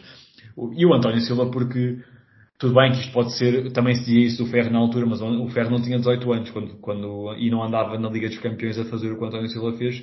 E o António Silva dá, dá mais seguranças, dá mais garantias, não sei, é, é um feeling, mas, eh, mas pronto, é a minha opinião. Para, para, já, para já parece isso. Eu não gosto muito de começar logo a falar que eles vão ser do, dos melhores do mundo. Claro. A, a, verdade é que ele fez um jogo absolutamente exímio. Ele tirou do jogo um dos melhores avançados do mundo, que é o, o, o Vlaovic. O Vlaovic esteve, passou completamente ao lado do jogo foi, obviamente que o gol anulado tinha sido outra história, mas a verdade é que é anulado e ele acaba o jogo com, completamente ao lado. O Enzo, como referi, uh, o meio campo das Juventus deixou, na minha opinião, muito a desejar, porque são médios muito trabalhadores, como, como referimos. São, era o Makini, o Meiretti, o Paredes. Uh, faltava o tal médio criativo, que seria, em casos normais, o, o, o Pogba ou, ou, o próprio Di Maria, que eles às vezes jogam em 4-4-2 ou o próprio Chiesa, que normalmente jogaria no outro lado do 4-4-2, há, claro, há, há, que deixar esta nota, às vezes está num mau momento, está mal, mas também está, está bastante limitado ao nível de opções, e prova disso é que a sair do banco, se não fosse o Di Maria, eram opções limitadíssimas. Era o Moise Aquino, que até entra bem e tira uma bola ao posto, mas o, o ponto... José Sigo e o Fagioli, sim, diferente. É isso, é isso. Não é um nível que eles se calhar desejariam. Uh, focando no António Silva e no, no, Enzo, eh, fizeram jogos fenomenais. O Enzo Fernandes, vamos a ver, e não está diretamente ligado a nenhum dos golos, mas encheu, encheu o campo. Foi um jogo fenomenal. Ele consegue, sozinho, entre muitas aspas, que nenhum, nenhum jogador joga sozinho, uh, tapar os três médios das Juventus, até porque o Florentino estava com outras missões, o João Mário e o Rafa com outras missões também, também estavam. O António Silva também com a devida nota para o jogo que o Otamendi faz, porque acho que eles combinaram, e têm combinado muito bem, uh, para, mas estiveram exímios uh, a tirar também do jogo o Milic e o Vlaovic. Uh, o António Silva surgiram logo no dia pessoas a dizer que ele era neste momento o melhor central sub-18 do mundo. Inclusive já se pedia a convocatória para a seleção nacional. Sim, mas isso é, é, aquele típico de há um jogador português a jogar a um grande nível e achamos logo que é, que é claro. suposto. E ainda para mais sendo o Fernando Santos, que é um treinador que não, não, não nos habituou até agora a fazer esse tipo de apostas e a mexer muito no núcleo da equipa. Uh, é muito cedo. É muito cedo, mas veremos. Eu, eu, eu também sou defensor que se deve dar as devidas oportunidades. Se ele continuar a este nível até o Mundial, claramente merece, até porque é um setor que a seleção. Achas que merece ir ao Mundial, se, continuar assim? A continuar neste nível, uh, que é um nível elevadíssimo, acho, acho, acho que é preciso dizer isso. E também há a questão, se, se regressar Morato, pode ser que António Silva saia do 11 também. É isso, imagina, regressa ao Morato, se calhar a rotação dessa zona, dessa zona vai ser muito maior, já não vai ter uh, a mesma regularidade deste nível exibicional. Lá está, isto são muitos SES, não vale a pena. Mas claro. deixo já aqui a nota que se eu acho que se ele fosse titular com muita, muita frequência até ao Mundial e sempre neste nível, acho que merecia, nem fosse para ser o, o quarto central. Mas, sim, sim, sim. Nem que fosse para ser, até podia não jogar um minuto nenhum, que era o mais normal, tendo em conta a idade dele. Mas eh, só o facto de ser chamado com essa idade para uma prova de, desse calibre era, era mesmo a prova que de, do seu nível qualitativo. Sinceramente, acho, sobre, para dar também a opinião sobre este assunto, que a ser chamado seria só uh, numa eventual renovação pós-mundial.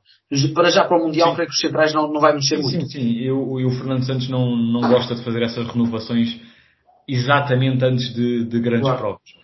Uh, por exemplo, esta, agora com a Liga das Nações até era uma boa oportunidade de dar uma ou duas oportunidades. Não digo, lá está, não digo ao António Silva, até porque acho que neste momento um Gonçalo Inácio até estaria na linha, na frente dele ao nível da sucessão. Uh, mas pronto, isso são temas para, para outra conversa. Sim, sim. Uh, o, Enzo, o, Enzo, o Enzo estou cada vez mais deliciado porque o Enzo foi um forte investimento, mas acho que foi um daqueles investimentos que o Benfica sabe. Nós vamos investir agora aqui, foram 12 milhões, mais aqueles objetivos que entretanto já são 14 e, vai, e facilmente vai chegar aos 16 porque acho que agora aos 20 jogos tem que pagar mais 2 aos 25 ou 30 tem que pagar mais 2 e depois acho que é aos 40. Quer dizer, com um bocado de sorte, uh, até ao final da época. Chega aos 40. Chega, che, chega aos 40 e o Benfica paga 18 milhões por ele. Mas também, se ele continuar assim, e lá está, isto é sempre aquele SES, se ele continuar assim, facilmente o vendem numa, duas épocas por 50, 60, com um bocado de sorte 70, se conseguiram o Darwin, que também fez, entre aspas, uma boa temporada. Aliás, ele fez uma boa temporada, a, anterior foi, eu não sou defensor que ele fez uma má temporada, acho, mas foi diferente, foi diferente, foi, sim, estava, sim. até porque tinha missões diferentes, na segunda foi mais finalizador, na primeira era mais avançado no geral, uh, mas se, se, conseguiram vender o Darwin por 100, 100 milhões, entre aspas, 75 mais os objetivos, certamente também conseguem um Enzo que é um, é um jogador diferenciado e ainda por cima é um daqueles médios como se vê pouco, porque é, é capaz de, de, de, de, tratar das missões defensivas, é capaz de fazer o trabalho de ligação de box to box, é capaz de ser o médio mais criativo. Acho que é mesmo um daqueles achados, achados entre aspas, porque o Benfica paga, paga bem por ele, principalmente no campeonato português. Uh, e se ele, se ele se exibe ainda para mais neste nível, na Liga dos Campeões, e se o Benfica consegue passar à próxima fase, está, está ali um negócio daqueles que, que faz, uma, faz um verão, como se costuma dizer, como o Mateus Nunes fez o verão do, do Sporting, como Sporting. o Darwin, como o Darwin fez o verão do, do Benfica, como o Vitinho e o Fábio Vieira fizeram o verão do, do Porto, pode estar ali o próximo grande negócio. Mas pronto, agora protejo-me a dizer que também é muito cedo, ele está, em, está a grande nível, tem conseguido manter o grande nível, mas falta muito. Bem, depois de um breve problema técnico que já foi resolvido, uh, Francisco, só mesmo para, para acabares a tua ideia, estavas a falar do, do Enzo. Uh, é isso, estava a dizer que ele pode ser mesmo a próxima grande venda, protegendo-me dizendo que é muito cedo, mas que esteve deliciou-me por completo. Ele já tinha feito algumas exibições que me tinham enchido o olho, uh, ali num, num, numa exigência completamente superior ao campeonato português, que sabemos que o é, uh, mostrou que é jogador mesmo para, para grandes voos Uh, e que claramente eu acho que ele já justifica neste momento o investimento, ainda mais vai, vai justificar. Uh, Francisco, uma última pergunta sobre este, sobre este jogo, os Juventus Benfica. Tendo em conta o objetivo do Benfica, para esta fase de grupos, que creio que era claro que não era ficar em primeiro lugar, era tentar a qualificação pelo segundo lugar, vou-te perguntar se achas que o mais difícil já está feito.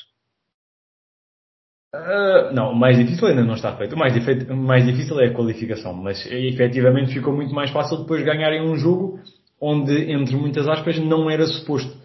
Porque a verdade é que assum, assumimos sempre que estes, grandes, estes históricos não vão perder em casa, seja contra Porto, Benfica, Sporting ou contra outra equipa, como aconteceu com o Clube Rouge Porto. Assumimos sempre que o Porto não perderia esse jogo. Uma, um empate já seria uma surpresa, uma derrota é, é, é uma surpresa ainda maior. O Benfica se empatasse em Turim era parecido nesse sentido.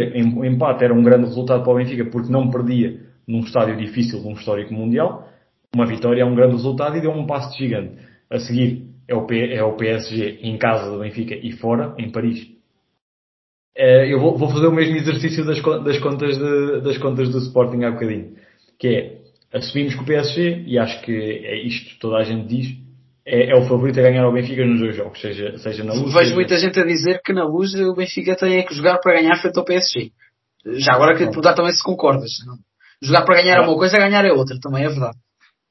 Eu acho que podem jogar para ganhar, mas com as devidas preocupações, porque a frente de ataque, principalmente do PSG, é bastante superior à, à, do, à das Juventus. Há que ter em conta que as Juventus não tinham Messi, Neymar, Mbappé claro. e, to, e todas as outras soluções. Acho que há que haver respeito pelo, pelo, pelo outro adversário e perceber as diferenças que há entre eles. Agora, ao mesmo tempo defendo e gosto de equipas que não, como referi de início, não se apequenam só por causa do outro adversário. Acho que eles devem ajustar o seu plano de jogo, obviamente, ao facto de terem aquele trio, e não só, porque também há um Vitinha de grande nível, um Verratti, um Nuno Mendes, por aí, por aí fora, uh, mas uma equipa de grande nível do outro lado, mas sem medo de causar uma surpresa, porque o futebol é assim e surpresas podem acontecer a toda a hora, uh, e basta ver esta Liga dos Campeões que já contou com algumas. Uh, o próprio agora, PSG esteve a fazer um zero frente ao Maccabi Exatamente, e, e, só o facto do Maccabi ter estado a ganhar é considerado uma surpresa. Sim, sim, sim. O devido respeito ao, ao, Maccabi, mas a verdade é que o Maccabi era visto como claramente o, o, under, o underdog deste grupo. Se o Maccabi conseguiu marcar ao PSG, porque, porque não há de conseguir o Benfica. Por aí eu percebo, percebo a, a ambição de, que, que estás a referir. Por outro lado, lá está, acho que há que ter respeito e também não colocar eh, a carroça à frente dos bois. Agora, mas eh, façamos aquelas contas. O suposto, o mais normal, embora as surpresas, repito, possam acontecer, é o PSG ganhar tanto na Luz como em Paris. Vamos, somos honestos, não, não vamos estar aqui ah. com o devido respeito ao Benfica. São níveis diferentes com o, nível, com o devido respeito ao PSG, com o devido respeito a qualquer equipa portuguesa, mas era, se isso acontecesse, tu dizias, ok, é, é, era o esperado. Uh, pronto. Ainda tem mais 6 pontos para disputar. O Benfica joga em casa com as Juventus. Depois de ganhar as Juventus em Turim, tem, não digo obrigação, mas uma, tem mais, vá, vou, vou, vou, vou reformar, tem mais obrigação, não é uma obrigação, mas tem mais pressão para não perder em casa com as Juventus. Não perde em casa com as Juventus e depois depende tudo um bocadinho das contas do grupo, mas depois vai a Israel, que é sempre uma viagem complicada, tanto que o PSG teve agora dificuldades lá. Uh, mas também deveria ter a obrigação, com mais ou menor dificuldade, de vencer em, em Israel. Isto é claro que são tudo aquelas contas de suposição. Mais uma vez, 10 pontos, na teoria seria mais do que suficiente, até porque as Juventus neste momento têm, as Juventus que é o principal adversário do Benfica neste momento tem zero. As Juventus, para apanhar o Benfica com 10 pontos, teria que ganhar ao PSG, ganhar ao Maccabi as duas vezes, e mesmo assim uh, não conseguiria supondo tal empate na luz. Isto é aquele SUS. Mas o meu ponto é que, isto para dizer que no fundo o Benfica neste momento uh, tem quase que a obrigação de avançar para a próxima fase. Repito, tal como o caso do Porto, mas em sentidos inversos, tudo pode acontecer porque estão 12 pontos em disputa. Mas neste momento, tal como o Sporting, aqui é a ligação, estão numa posição muito vantajosa para o conseguir. Muito bem, uh, e Francisco, só mesmo para, para começarmos uh, a terminar, dar uma nota breve sobre o Braga. O jogo também fui vendo uh, as passos. O Braga voltou a vencer, desta feita frente à União de Berlim, primeiro classificado da Bundesliga. Uh, um gol de Vitinha, já perto do, do final do jogo. é uma série de jogos muito respeitável esta do Braga. Sim, olha, eu deixo já a nota porque, tal como deixei com o Sporting uhum. Porto, esse não vi de todo, não vi nada, não, não, não vou mentir, porque eh, nesse caso estava mesmo em viagem para Portugal a regressar de Turim e não tive ainda a oportunidade de ver. Mas, uh, focando na série que estás a referir, falamos do melhor ataque em Portugal neste momento. Uh, aliás, eles devem ser o melhor de equipas portuguesas, devem ser certamente a equipa com mais golos marcados no geral, com sim, competições sim, sim. internas e internacionais. Uh, Surpreendeu-me porque uh, a aposta no Arthur Jorge, eu na altura fiquei um pouco tremido a achar se seria a correta ou não. Surpreendeu-me pela positiva. Uh, atenção, todo, todo o mérito para o que está a fazer, porque não só está a conseguir ganhar, como a ganhar em estilo, que é, que é, claro. que é, que é diferente. Uma coisa era ganhar um zero todos os jogos com um gol aos 90, outra coisa é ganhar como eles têm estado a ganhar acho que devem, devem ser referidos e, é, é, bom que, que, estejas a trazer este tema à baila porque mostra o, quão, o quanto, o quão bem eles estão a jogar. Uh, e o facto de ele estar a conseguir potenciar o Banza era claramente um jogador que já tinha deixado boas indicações no, no Famalicão. O Arthur Jorge e o próprio Banza, claro, está a mostrar que uh, não foi só uma boa temporada, que consegue funcionar noutros voos. Uh, e, e outros. O, o Vitinha, sou grande fã do Vitinha, gosto muito da, da forma aguerrida como ele joga e como ele é. Ele faz-me lembrar um pouco o Jiménez, da, da forma Sim, como jogava. Uh, o Ricardo Horta é, não há muito a acrescentar, o Ricardo Horta é dos melhores jogadores do nosso campeonato.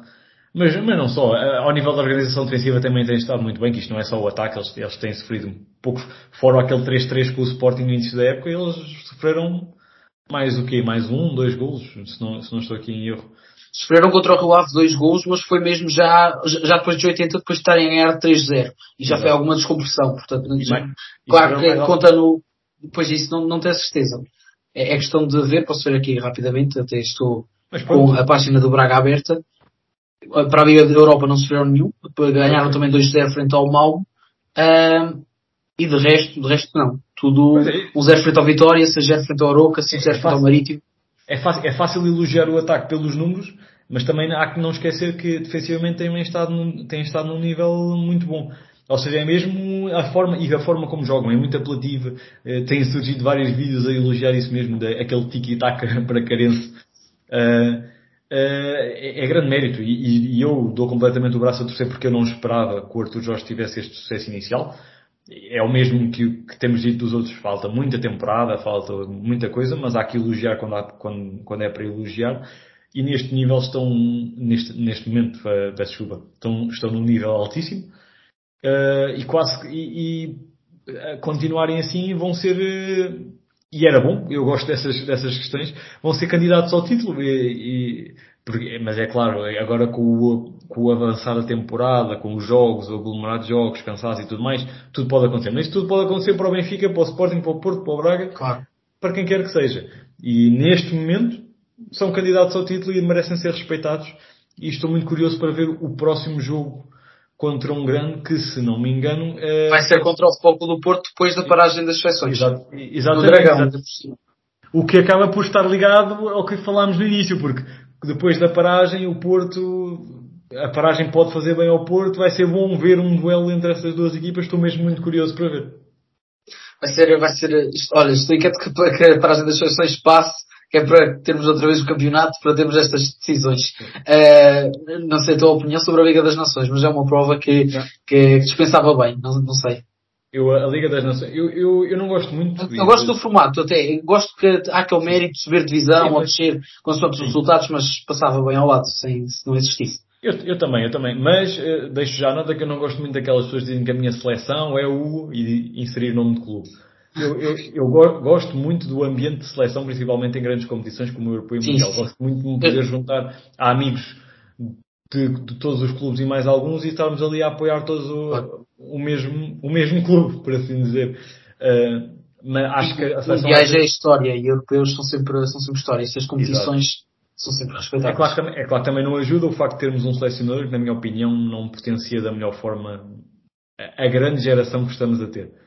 Uh, por aí eu percebo, se calhar se tivéssemos um selecionador que praticasse um futebol super apelativo, a história, a, a, mentalidade mudava um pouco. Mas pronto, isso é outra história. Quando, focando no que tu perguntaste, a Liga das Nações também percebo o, o porquê. Não, não acho que gosto, como tu referiste muito bem, a questão do mérito, porque no fundo é, no fundo ajuda a nivelar as várias seleções, a explicar claro. quem é que está num nível superior e quem é que está num nível inferior e ano a ano perceber a evolução que elas, que elas estão a ter. Mas por outro lado, sim, eu acho que é, é juntar. É a Conference League das seleções, diria. Sim. Mundial, Europeu e Liga das Nações. Até porque o, o, todo, toda a dinâmica por trás da Liga das Nações é um pouco confusa com a questão de caso ganhes a Liga das Nações e não tenhas qualificado para o europeu, acho que é assim que funciona, não quero estar aqui a... Sim, dá-te acesso a uma, uma prova, se não me engano. Dá-te dá acesso à prova, mas a verdade é que até agora acho que ainda não aconteceu, porque normalmente quem ganha a Liga das Nações é uma seleção já habituada a, a qualificar-se diretamente. Eu aqui assumo que não sou o maior expert no, no como funciona essa dinâmica de, uhum. de vencer barra qualificação, mas tenho ideia que é assim. Uh, e se não estiver, estou, estarei, cá para, estarei cá para assumir o erro. E Francisco, vamos passar já para o quiz, que, que acontece sempre que vem cá um convidado, para terminarmos o programa que também já vai algo longo. Mas uh, se calhar eh, também, é, já que estamos a falar da seleção, de uma forma muito rápida, gostaste da convocatória? Não gostaste? Mudavas muita coisa? Não mudavas? Quero saber também a tua opinião. Mudar muita coisa, não mudava. Uh, Deixa-me só ver aqui num instantinho uh, a convocatória, porque eu, alguns deles podem estar a passar ao lado e não quero estar aqui a dizer mal. Mas, por exemplo, acho, e já referi isto quando, quando comentámos o António Silva, acho que claramente estamos a demorar demasiado a renovar certos setores. Uh, acho que o Danilo não, não pode ser a nossa quarta opção para central, embora eu perceba o porquê, porque é tal questão de se jogar central. Funciona para médio. Mas também Exato. pode funcionar para médio em, em caso de necessidade em certos jogos. Eu percebo a questão da polivalência. Uh, mas é, é, difícil hoje em dia ficar chateado, muito chateado com uma convocatória da seleção. Porquê? Porque eu acho que nós temos uma das melhores gerações de sempre da, da, ao nível de seleção. Nós deixámos de fora uh, o João Moutinho, o Otávio, uh, quem mais? O Gonçalo Guedes, não foi? Não, não, sim, sim, sim, sim, sim. E mesmo assim conseguimos ter uma seleção com o Vitinha, com o João Mário, que tem estado em grande nível no Benfica e daí, daí regressar, eu percebo Uh, com o Pedro Neto, que é um jogador que admito que sou grande fã e gosto muito de haver essa chamada. E facilmente tiravas o Pedro Neto e juntavas o Pote, juntavas se calhar o Trincão. Uh, o, o, meu ponto é esse, é que o Thiago Jaló, embora esteja num nível eh, bom, admito que mais rapidamente, eu pessoalmente chamava o Gonçalo Inácio, por exemplo, uh, do, do que ele. Mas isso é uma questão de gosto pessoal, não me estranha nada. Não me estranha e já o também pode funcionar como lateral direito, pode ser essa Sim. desculpa, entre aspas, para, para Sim, eu, eu, eu, eu, acho que ele gosta muito dessa polivalência, tanto que o Otávio era muito isso que trazia, que tanto podia fazer claro. um extremo falso, como um médio centro, como um médio ofensivo. Mas, mas gosto da convocatória e acho que é difícil hoje em dia não gostar da convocatória. Só se, uh, e agora vou-me meter contigo, só se um William Carvalho não fosse convocado, só se... Aí era, era para esquecer, nem via os jogos. Só se um Rafael Leão, embora o Rafael Leão na seleção não, não joga ao mesmo nível para já do que joga no AC Milan, mas há que ter em conta o que joga no AC Milan e no AC Milan tem jogado muito bem. Uh, só nesses casos, eu sou um Vitinho. Um Vitinho acho que seria neste momento escandaloso não ir à seleção. Uh, Iria titular?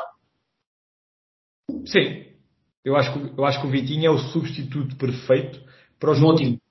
Sim. Claro perfeito mesmo. O Montinho já anda nisto há anos e anos e anos e anos. E se tudo correr bem, o Vitinha estará nisto anos e anos e anos e anos. Aliás, a estreia de Vitinha foi, foi precisamente é. para a saída de João Montinha. Teve aquela foto, é, acho, que é, acho que é daqueles momentos que daqui a uns anos vamos dizer, é, é, é foi quase romântico a, eh, a forma como aconteceu. Uh, mas é isso, a, a seleção há, há pouco a dizer. A nível de laterais, temos neste momento dos melhores, dos melhores conjuntos de laterais do mundo. Sim. Temos, temos o melhor lateral direito e simultaneamente o melhor lateral esquerdo do mundo. Dá para tudo homem. temos um, um, dos laterais esquerdos com mais potencial do mundo. Ao nível de centrais, eh, não vou, não vou tocar muito nessa tecla porque acho que está a faltar a tal renovação. Ao nível de guarda-redes também estamos muito bem servidos porque neste momento o Diogo Costa, na minha opinião, tem que ser titular. Mas o Rui Patrício não deixa de ser o Rui Patrício e, apesar da idade e de já estar um bocadinho a cometer mais erros, mas continua num nível elevadíssimo. O terceiro guarda-redes é sempre aquela velha questão, não, não desvalorizando, mas a verdade é que acaba por ser. É irrelevante quase. é, sim, a nível de jogo, sim. O terceiro guarda-redes é mais aquele mérito de, de género. Eu fiz uma boa temporada, mereço estar entre o lote de escolhidos. Com o devido respeito, por exemplo, o Rui Silva e o José Sá, que têm sido os nomes mais, mais hum, habituais. A nível do meio campo.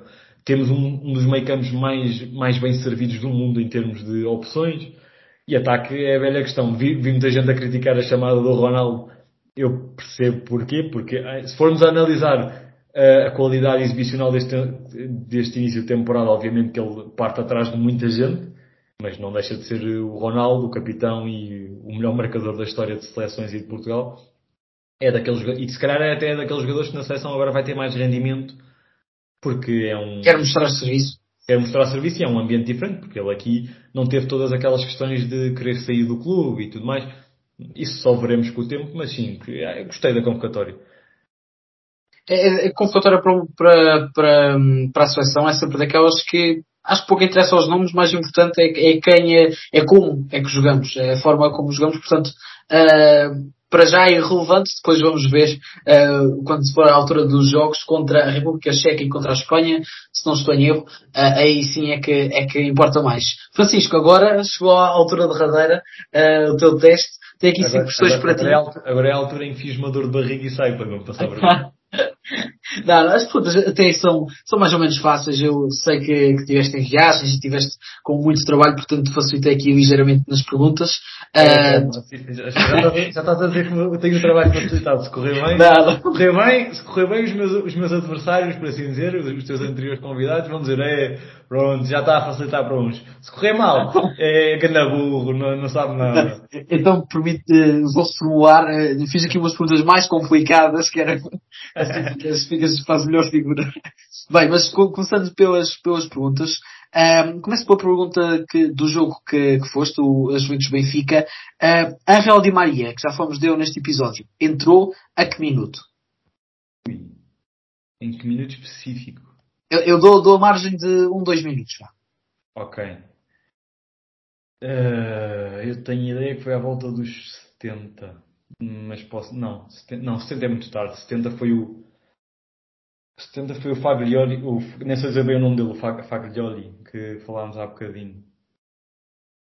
Ele, ele, entra, ele não entra muito depois do, do gol sofrido, que ele, e, e não entra sozinho, é ele e o. Ele e o. Deschilio, que é capaz. Provavelmente.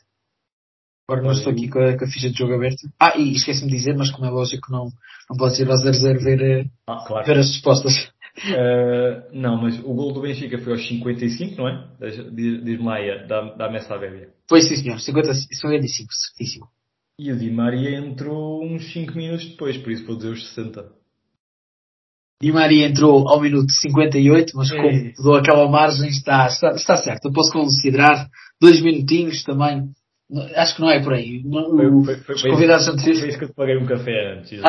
é verdade, é verdade. Os convidados anteriores já se não se chateiam por esta, por esta marcha. Era uma pergunta também complicada. Agora uma se calhar mais fácil. Um, Rafael Leão, uh, na vitória do Milan, se não me engano, por 3 bolas a uma, quantos golos ou assistências é que fez? Quantas contribuições para gol é que Rafael Leão teve? Se marcou algum gol, se assistiu? Foi 3-1, não foi? 3-1, quando frente ao Dinamo Zagreb. Eu admito desde já que não vi nada desse jogo. Eu sei que marcou o Giroud primeiro porque estava no, no quarto do hotel a ver os resumos. Eu tenho ideia que ele, eu, eu, eu, ou melhor, eu tenho quase a certeza que ele está, está inserido pelo menos num gol. Numa assistência ou algo assim do género. Uh, porque eu ouvi a, a festejar, já só ouvi os festejos. Aqui, aqui admito a minha ignorância. Uh, 3-1. Eu acho, eu acho que o homem fez. Tu, tu perguntaste-me o quê? Desculpa, em quantos é que ele está inserido? Quantos é que está inserido? Gols ou assistências? Quantas contribuições é que teve? Eu... Até pode não ter, nem ter tido nenhuma, atenção. Só, pois só é, é, é que eu estou a dizer isto, o homem podia estar a festejar e ter sido tipo a pré-assistência, ter feito a Pois, se calhar, se calhar. Mas olha, como o Rafael Leão é um gajo que joga muito na, na, nas Champions, eu acho que ele teve, fez duas assistências, assim só. Duas assistências, queres, queres confirmar? Eu, eu fecho, tô, bloqueio a minha resposta. Isto é tipo o, o, preço certo. Os marcadores dos gols foram uh, Olivier Giroud, grande penalidade, Sim. Alexis Saila Makers e Tomás Pobega. Olha, ainda me vou lixar. As assistências foram feitas, uh, a grande penalidade não teve assistência, e depois uh, de Pobega a assistência foi de, ou melhor, de Sala Makers a assistência foi de Rafael Leão, e para Pobega a assistência foi de Teo Hernandes. Portanto, aqui uma certa e uma errada. Rafael Leão teve uma assistência ao minuto 47. Uh, terceira pergunta, até agora tens uma certa e uma errada. Quero-te perguntar quantas equipas uh, da Alemanha venceram nesta jornada? Venceram? Sim. Então, uh, só na Champions? Só na Champions, sim, sim. Então, o Leverkusen ganhou, o, ganhou o Atlético. Ah, espera. O grupo, o grupo do Porto é uh, Porto Atlético? Leverkusen e Clube Rouge. E Clube Rouge. Então, o, o Bayern ganhou ao, ao teu Barcelona. Tu até choraste. Verdade. o Bayern ganhou. O Frankfurt ganhou ao Marselha. O Marselha está em último, com zero. O Dortmund perdeu no City, com aquela reviravolta. O Leipzig perdeu com o Real, que acho que até o Valverde faz assim um gol muito porreiro, eu ainda não o vi.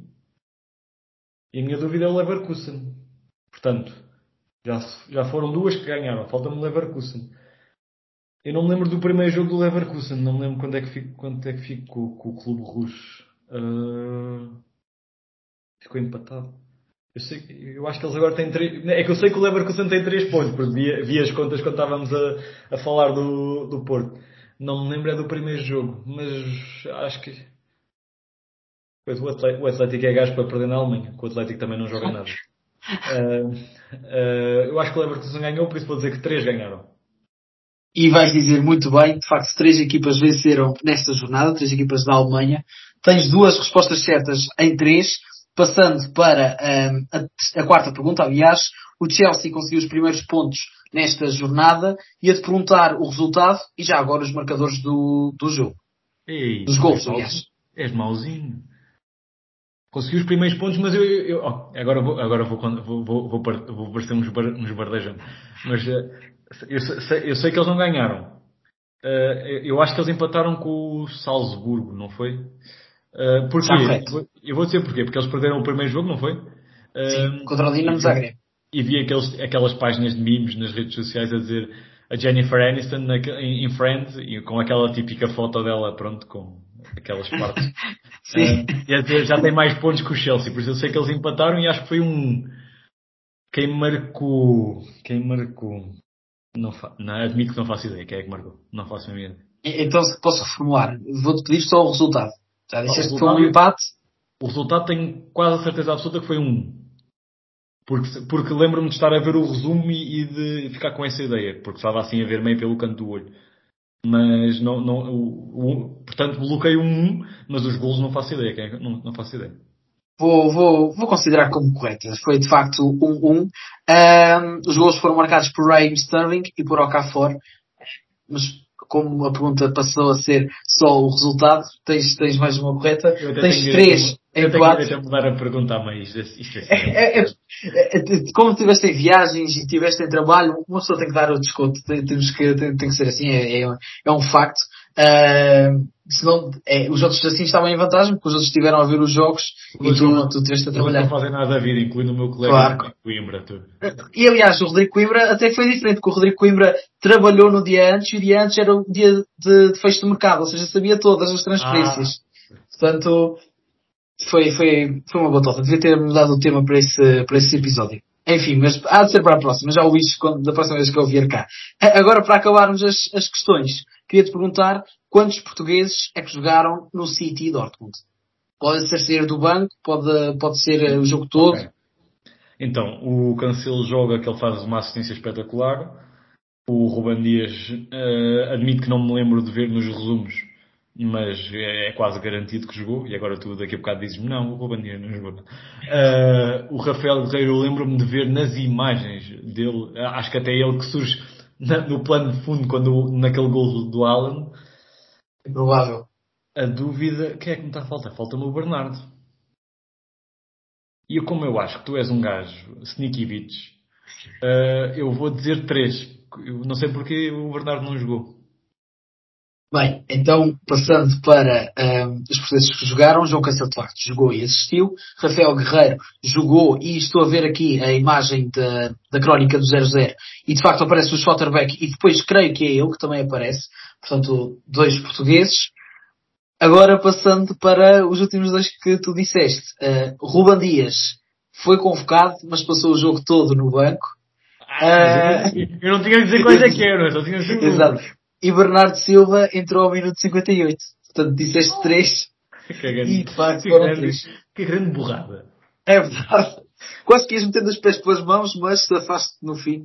Bruda tem que passar. É que já, já o, o, João, quando veio cá, também disse 4, mas enganou-se nos, nos 4 que disse. Vai Bruda tem que ser quantos? É, é, os 4 eram os tais brasileiros, era o Neymar, uh, o, de, o, agora também já não sei de cor, mas basicamente trocou os nomes Uh, a pergunta tem que passar a ser, de facto, quando, quais os nomes dos, dos uh, X nacionalidade que jogaram num determinado jogo. Mas está certo, conseguiste terminar com uh, 4 em 4, ocupas uh, não, não, o primeiro lugar. Errei uma, errei a do Rafael Leão. Uh, sim, 4 em 5, 4, 4 em 5, é verdade, és um gajo honesto, tens, tens toda a razão. Estás, uh, estás já mesmo no, no, primeiro lugar, com o Rodrigo Coimbra e com o João Nuno Souza, e em segundo continua o Humberto com 3 em 5. Uh, bem, Francisco, resta-me agradecer por teres vindo cá, uh, por teres partilhado connosco a tua experiência uh, por Itália, em Turim, a parte do jogo, o pré-jogo, o pós-jogo, todas as vivências desse, desse grande jogo para o Benfica, e também por teres falado ah, da seleção, do Braga, do Sporting, do Porto, tudo. Falaste, falámos, aliás, de tudo. Portanto, muito obrigado. E obrigado também a todas as pessoas que vão ouvindo o podcast. Portanto, muito obrigado a todos. Eu vou estar cá uh, na segunda-feira para falar dos jogos da, da, jornada no Campeonato Português. Francisco, agora, a partir de agora, sempre quiseres voltar cá, és, és sempre bem-vindo. Uh, e, e, mesmo para acabar, muito obrigado a todos e até à próxima. Último minuto da partida. Ser levantado, pontapé de canto lá pela esquerda. Pontapé de canto vai ser levantado. Coração na área. Golo! Golo! Golo! Golo! Golo!